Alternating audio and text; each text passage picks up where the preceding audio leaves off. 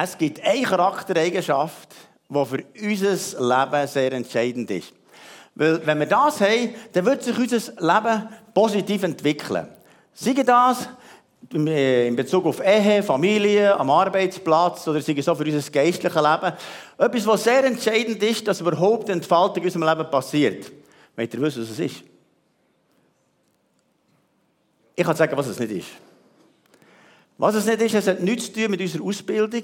Es hat nichts zu tun mit unserem Status. Es hat auch nichts zu tun mit unserer Herkunftsfamilie. Es hat mit all zusammen nichts, dem nichts zu tun. Es gibt Leute, die top ausgebildet sind, aber gleich ein Leben leben, das ein schwierig ist. Es gibt Leute, die einen Status haben, die sogar Regierungsleute sind und irgendwann schwierig landen. Irgendwo. Es gibt Leute, die haben gute Kindheit gehabt und gleich irgendwo an einem speziellen Ort sind gelandet. Was ist die Eigenschaft, die entscheidend ist, damit unser Leben sich gut entwickelt? Es ist ein konsequenter Lebensstil. Aber wir alle zusammen sind manchmal zwischendrin nicht konsequent. Zum Beispiel, jetzt, äh, Ende Jahr tut man sich das so vornehmen, äh, ein bisschen weniger zu essen und so. dann im Januar geht das vielleicht gerade in der ersten Woche oder einmal die drei Wochen, wo man noch fasten, kaum ist das Fasten vorbei, dann äh, pfond, ist wieder rein und so. Oder Fitness ist der Ende Jahr, im, im Januar, im, im Januar gehe ich ins Fitness, dann habe ich das Abi gelöst und dann Ende Jahr ist es gleich nicht gebraucht. Kennen wir das? Weißt, manchmal ist man nicht so diszipliniert oder nicht so konsequent in dem, was man sich vornimmt. Es gibt Bereiche in meinem Leben, wo ich auch nicht so konsequent bin. Zum Beispiel mit dem schnellen Autofahren. Und äh, einmal bin ich gar nicht so konsequent gewesen und nachdem, was nachher die Blitze ohne zu dondern, habe ich nachher drei, drei Monate lang zu Fuß gegangen wo es noch ein Geld kostet. Aber nachdem habe ich Konsequenzen daraus gezogen, dass sich das nicht lohnt. Jetzt bin ich konsequenter mit dem Autofahren. So gibt es manchmal Sachen, die wir wollen und wir tun es dann nicht. Kennt ihr das? Wir wollen es und tun es nicht. Das ist sogar dem ganz grossen Apostel Paulus so gegangen. Wir lesen im Römer im siebten Kapitel im Vers 15, ich verstehe ja selbst nicht, was ich tue. Das Gute, das ich mir vornehme, tue ich nicht, aber was ich verabscheue, das tue ich. Da kann man sagen, Paulus, willkommen im Club, das kennen wir. Wir wissen, manchmal wollen wir etwas und tun es nicht. Und dann tun wir etwas, was wir nicht wollen. Das ist halt einfach nur mal im Leben so. Und da hat der Paulus nachher weiter gesagt, er hat gesagt, schau, wer wird mich erlösen von dem? Wir lesen im Römer 7, im Kapitel 7, Vers 24. Ich unglücklicher Mensch, wer wird mich jemals aus dieser tödlichen Gefangenschaft befreien? Manchmal denke ich, jetzt, jetzt habe ich doch nicht, weil jetzt habe ich gleich wieder da. Wer würde mich? Er ist so am Ende und sagt, es ist eine Gefangenschaft, sagt er. Es ist eine Gefangenschaft. Und zur Zeit, wo der Paulus hat gelebt, äh, zu der Zeit der Römer, ist es folgendermaßen wenn jemand ist ins Gefängnis gekommen. Der ist ins Gefängnis gekommen, zum Beispiel, weil er sich hat aufgelehnt. Und dann hat man das bei seiner Zelle angeschrieben. Das ist einer, der sich auflehnt. Das ist ein Rebell, der hat Leute umgebracht und so weiter, gegen das Römische Reich aufgelehnt.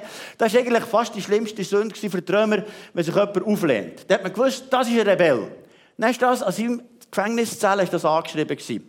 Dann, der andere ist zum Beispiel, ja, das ist ein Dieb. Der, der, wenn du so mal aus der Zelle rauskommst und zusammen zum Mittag isst und so, der klaut dir alles. Da musst du aufpassen bei dem. Dann der andere, ja, dem kannst du sowieso nicht glauben, der erzählt nur Lügen. Wenn, der, den kennen wir, den, kannst du nicht vertrauen. So. Aber jetzt möchte ich mehr auf uns beziehen. Dann gibt es Sachen, wo wir sagen, wir wollen doch rein leben. Und dann ich, will rein leben. Dann bist du im Internet gerade allein daheim und so. Und plötzlich gibt es irgendeine blöde Seite, die aufgeht, die gar nicht gut ist und die total verunreinigt. Und du willst es doch nicht, dann tust du es gleich wieder. Oder zum Beispiel etwas, was Jesus am stärksten verurteilt. Er sagt, dort ist das Übel von allem Übel. Die Wurzel von aller Sünde ist Geldgier, ist gitzig. Und dann denken wir, ja, wir Schweizer, wir, nein, das ist nicht das Problem. Die Frage ist, sind wir grosszügig? Grosszügig.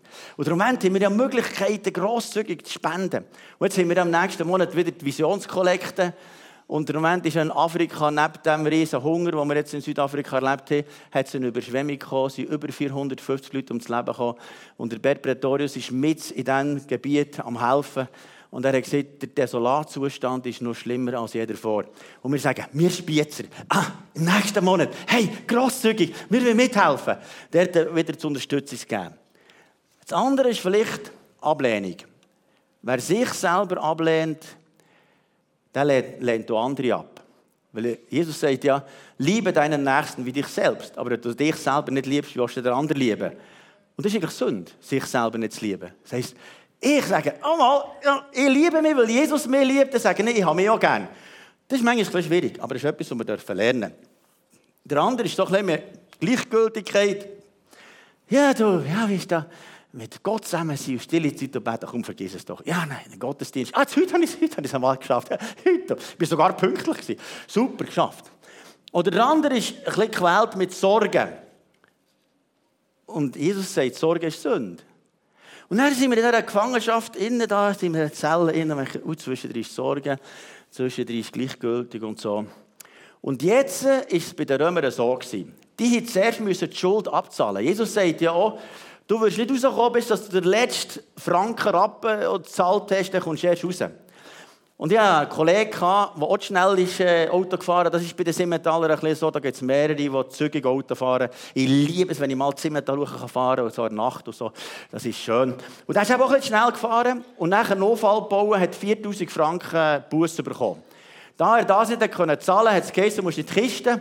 Dann hat er aushandeln dass er einfach am, in der Nacht, Alben, zwei Mal ins Schloss noch gegangen. Dann zum Dann am Abend um 6 Uhr müssen ins Schloss gehen.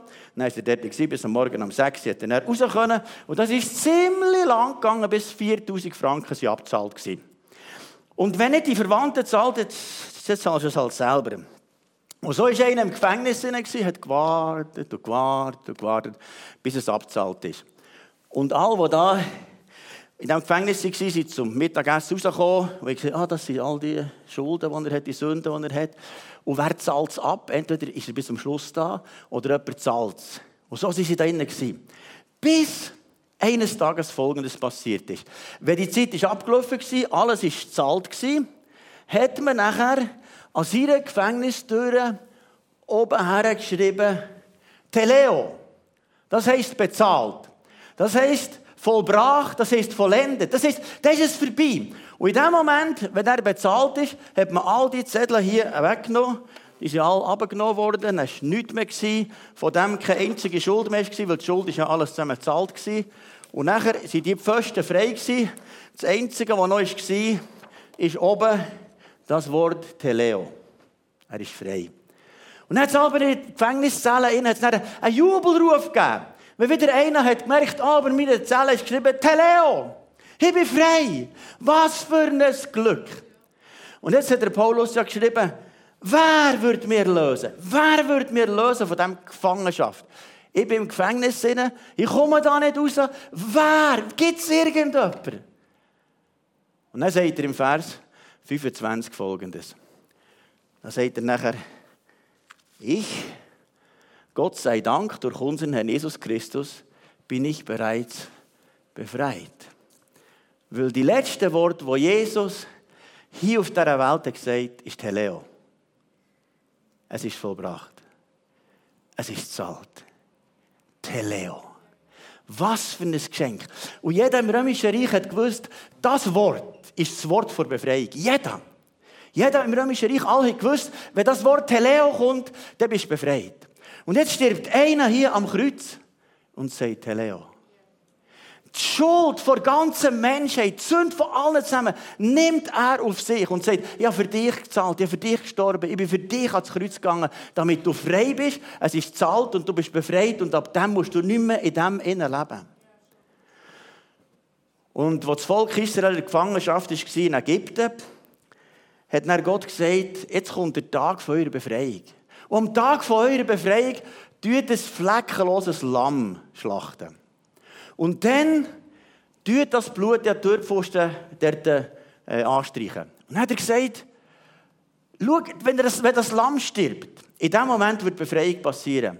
Und das war am Passafest, genau in dem Moment, wo Jesus ist gestorben wo Jesus hat ausgerufen, es ist vollbracht, ist der genau gleiche Moment wo Hunderte und Tausende von Passalämmer in Jerusalem sind geschlachtet worden und die Kehle durchgeschnitten worden und sie gewusst, jetzt ist es passiert, Leo, jetzt sind wir befreit.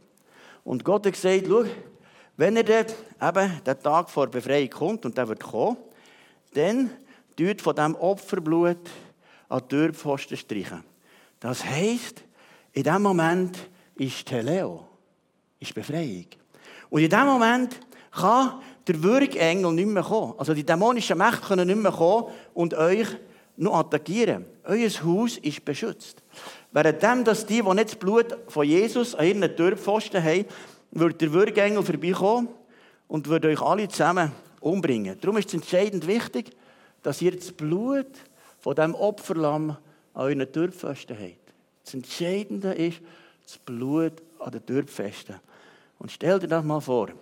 Jetzt hat Jesus für dich am Kreuz alles auf sich genommen, damit du und ich können frei sein und dass an unseren Herzenspfosten das Blut vom Lamm ist. Und was für ein Geschenk. Jesus, du bist für mich gestorben. Du hast dein Blut gegeben. Und jetzt gibt es nur eine Möglichkeit, befreit sein von all diesen Sachen, die wir hier aufgezählt haben. Das ist nur das Blut vom Lamm. Nur durch ihn. Jeder von uns wäre ewig in diesem Gefängnis war. Man hat versucht, es wäre nicht gegangen. Aber weil Jesus hat sein Blut gegeben. Und ich bin Gott so dankbar, Jesus, dass du dein Blut hast für mich, dass an meinem Herzenspfosten ist das Blut von diesem fehlerlosen Lamm. Von dem, der alles gegeben für mich. Und Jesus, ich danke dir tausend, tausend, tausend, tausend Mal. Und schau, jetzt sagt er, durch Christus bin ich befreit. Und im Hebräerbrief im 12. Kapitel, Vers 2 sagt er nachher, wir schauen auf Jesus, den Anfänger von unserem Glauben, und den Vollender, und das ist im gleichen Wort drin, Teleo. Wir schauen, wir schauen auf Jesus, auf den Vollender von meinem Glauben. Ich schaue auf den. Und nur er schafft es. Wenn nicht er es würde schaffen, wir hätten alle keine Chance, nicht einen. Wir würden im Gefängnis sein und würden bleiben ewig. Ich kenne mich, Markus, ich weiß, ich habe es schon probiert, es ist nicht gegangen. Aber durch den, der sein Leben hat für mich, bin ich befreit. Und wir haben die Predigtserie zu diesen acht Themen von diesem Kreis. Ich bin sicher, ich bin entschieden, ich bin befreit, ich bin konsequent, ich bin Gott nach, ich bin grosszügig, ich bin treu und ich bin ein Vollender. Und du weißt das, das alles geht nur durch Christus. Sonst hast du einen frommen Stress. Wenn du jetzt hier bist und sagst, ah, ich habe schon letzten Sonntag gehört, wieder nicht geschafft, ich kenne es. Schau, wir kennen es doch, dass wir es nicht schaffen. Wir wissen, dass es nicht geht. Aber wenn wir sagen, ich bin, und weißt, wer in dir wohnt? Dem, der alle Macht geben im Himmel und auf Erden. Der, der gesagt es ist vollbracht. Und der gleiche Geist, der Jesus aus den Toten auferweckt hat, wohnt in uns. Die Autorität, die Vollmacht, die Kraft von Gott ist in uns. Christus in uns, die Hoffnung der Herrlichkeit. Und da ist so eine Energie, so eine Kraft. Das ist mehr als das grösste Atomkraftwerk, das man sich überhaupt vorstellen kann. Es ist mehr als Sonnenkraft. Die Energie von Gott ist in uns, weil Christus in uns lebt, weil der gleiche Geist in uns lebt, der ihn von den Toten auferweckt hat. Da könnte man ihm eigentlich mal einen Applaus geben und sagen, du bist ein gewaltiger, mächtiger Gott. Deine Herrschaft hat keine Grenzen, deine Macht hat keine Grenzen. Du bist unlimitiert. Und jetzt, wenn wir diesen Kreis noch miteinander anschauen, das ist entscheidend, was wir bekennen. Wenn ich am Morgen aufstehe und sage, ah, Herr, jetzt steht wieder der Versager auf. Wenn du aber am Morgen schon bekennst, ich bin, nicht aus eigenem Stolz, nicht aus Überheblichkeit, nicht, nicht aus, weil wir das könnten, sondern weil Christus in uns innen ist. Du musst auch bekennen, wer in dir innen ist. Ich bin sicher, ich bin entschieden.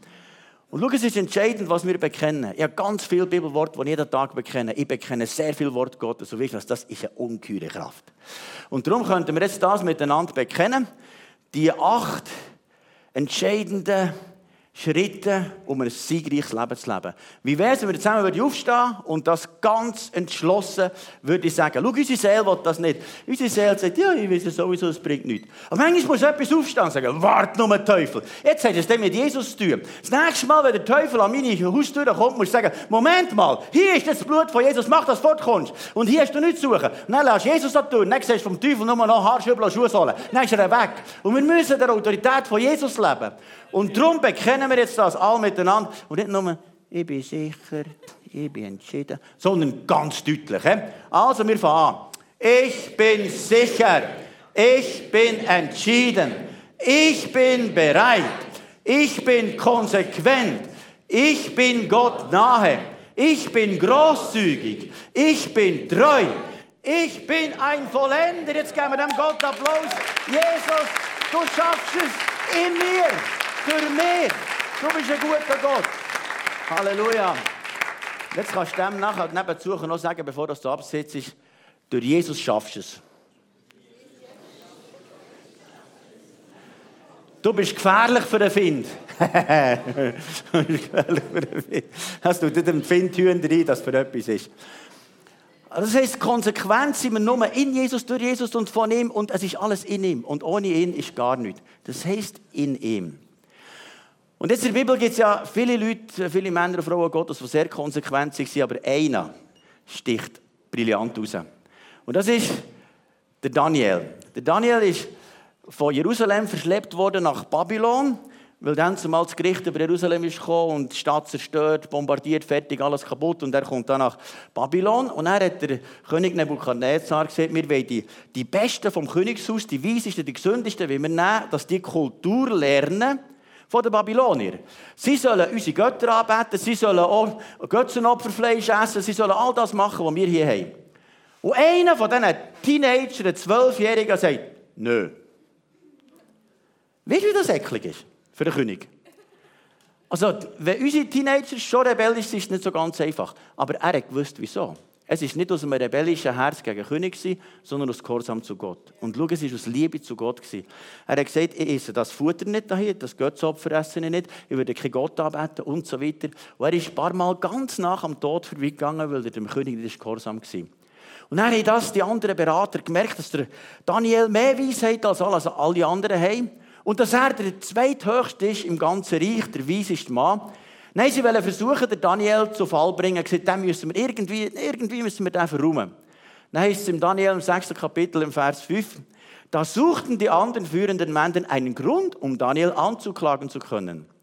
Er übte sein Amt so gewissenhaft aus, dass sie ihm nicht das Kleinste, nicht das Kleinste nachweisen konnten. Er war weder nachlässig noch bestechlich.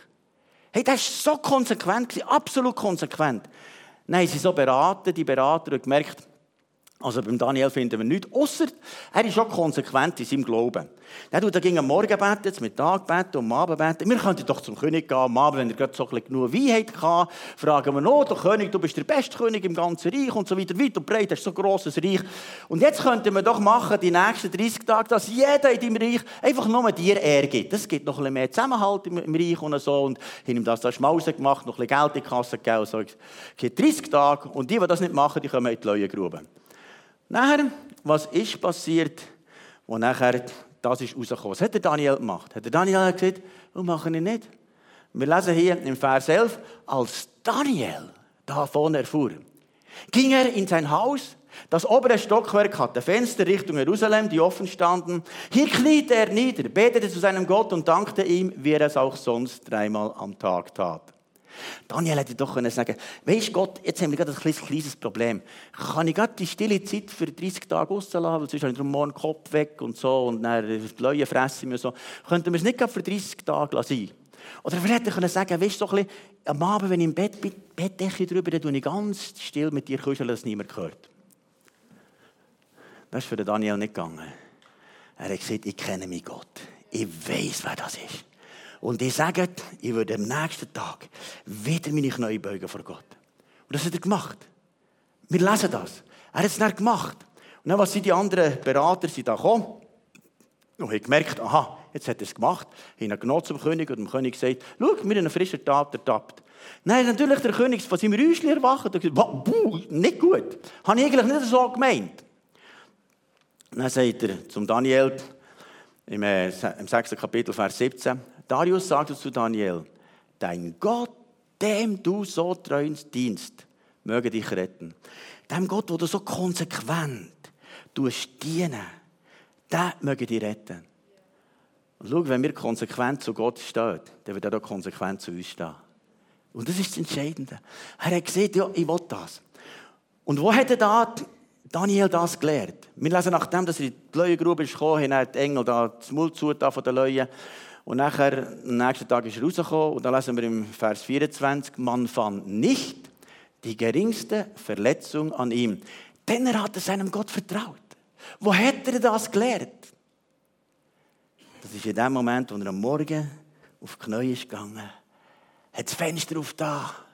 Und er gesagt, Gott, die Preise, du Gott Israels, du gewaltiger Gott, Jahwe Zebaut, Herr der Herrscharen, du mächtiger, gewaltiger Gott. So hat es tönt.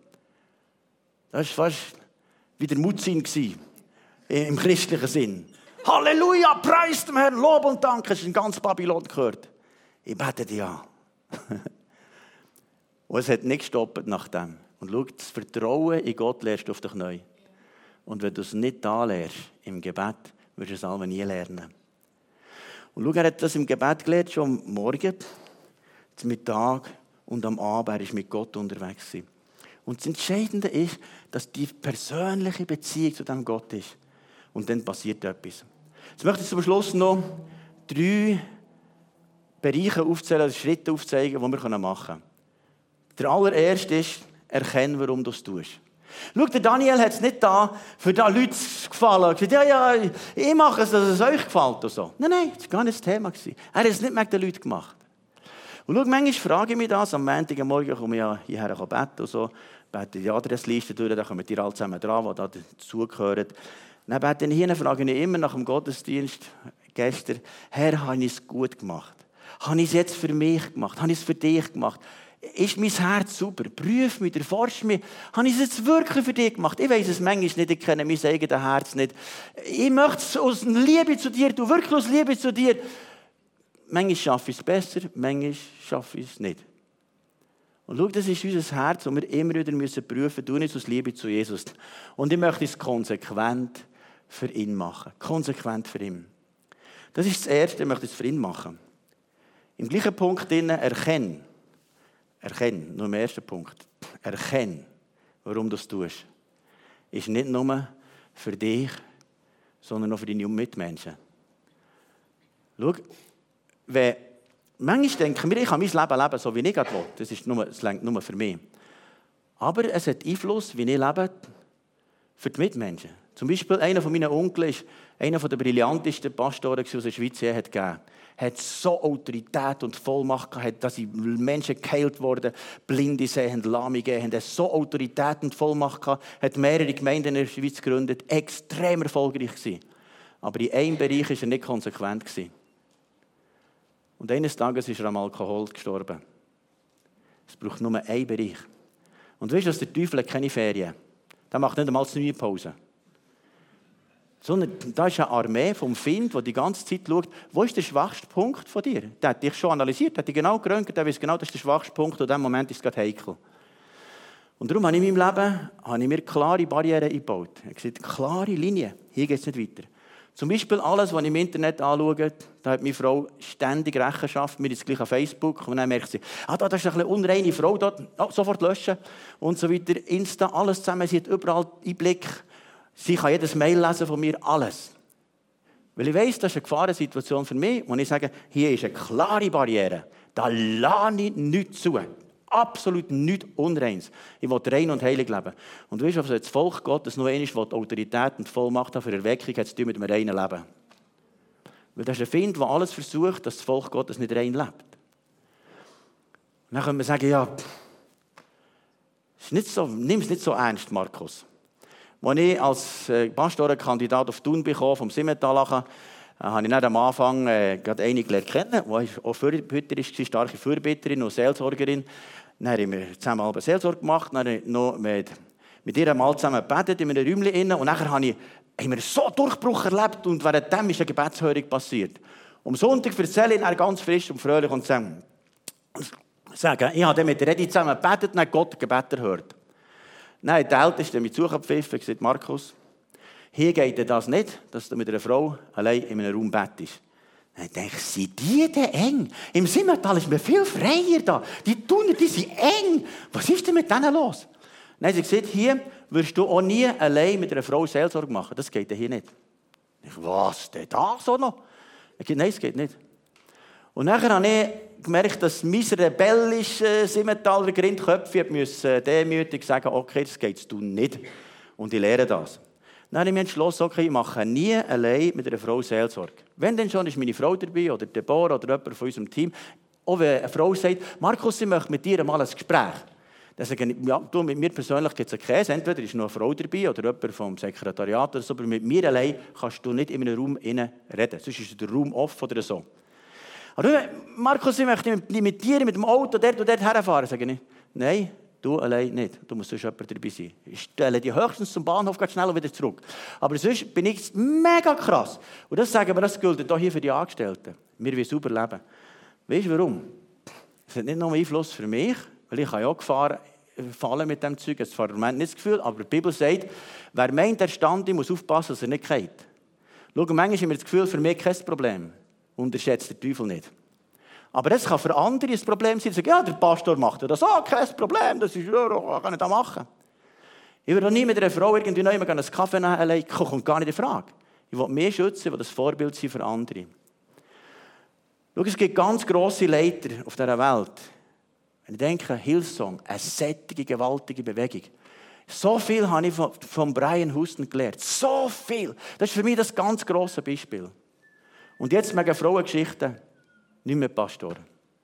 Bill Heibels, ich habe so viel von ihm gelernt. Mega viel, extrem viel. Das ist mein grosses Vorbild. Plötzlich mega Frauengeschichten, nicht mehr Pastor. Und weißt das tue ich euch nicht an. Wenn es jetzt würde heißen, ja, der Bettler ist fremdgegangen, das haben wir immer gewusst. Ah, das CLZ, das, das, das, das haben wir schon gewusst. Weißt du, was würde passieren mit dem CLZ, wenn so etwas würde passieren? Das ich Haufen Leute, die etwas erzählen. Hier die Spitzer und so weiter. Und nachher meine Kinder und meine Grosskinder, dann würde mal sagen, ja, der Grossarzt, ja, der unsauber, ja, der hat keine Bedeutung mehr. Schau, mit dem ziehe ich den Namen von Jesus in den Dreck. Das ist der Punkt. Und darum habe ich eine radikale Linie gezogen. Aber nicht immer schaffe ich es. Manchmal will ich und schaffe es dann nicht. Darum ist der zweite Punkt wichtig. Es heisst, wenn ich umkehre, stehe ich wieder auf. Und das ist für mich ein guter Bibelvers im Sprüche 24, Vers 16, was dann heisst, der Gerechte fällt siebenmal und steht wieder auf. Da wachst du am Morgen früh und sagst, jetzt habe ich noch nicht gesündigt, danke Herr. Dann kommt die Frau raus, dann machst du schon einen Fehler, dann am Boden. Aber jetzt heisst es wieder aufstehen. Einmal aufstehen, zweimal aufstehen, dreimal aufstehen, viermal aufstehen, fünfmal aufstehen, sechsmal aufstehen, sieben, siebenmal aufstehen am Tag. Stell dir das mal vor, siebenmal stehst du auf. Das Problem ist nicht das Umkehren, sondern das Problem ist liegen bleiben. Und du musst wieder aufstehen. Darum liebe ich den letzten Punkt. Und er heisst, ich liebe den Veränderungsprozess. Wenn du denkst, ah, weißt, ich bin ein frommer Mensch, ich mache keine Fehler, all zusammen drum, denke ja, dann stinkt es zum Himmel, raucht es zu allen Himmel, äh, äh, aus. Schau, ich will lieber hier sein und sagen, Jesus, ich brauche dich. Du kennst mein Herz. Ich habe es nicht geschafft. Bitte vergib mir. Schon heute Morgen, als wir hier einen Kaffee genommen haben, ist mir dann etwas rausgerutscht. Dann bin ich schon zu Jesus gesagt, tut mir leid, tut mir leid. Weißt du was, wenn es einen Ort gibt, wo ich jeden Tag bin, ist es dem Kreuz. Toleo. Oder Teleo. Der Vollender ist in mir. Der Vollender ist in mir. Und ich schaue auf Jesus, auf den Anfänger und Vollender von meinem Glauben. Schau, vielleicht kennst du Jesus noch nicht persönlich. Dann kannst du sagen heute, mal, ich will jetzt den Jesus in mir. Ich will meine Herzenstüren, auch das Blut von Jesus, das mir reinigt. Ich will jetzt Jesus in mein Herz einladen. Dann kannst du das heute Morgen machen. In einem ganz einfachen Gebet kannst du sagen, Jesus, ich will dich in mein Herz einladen.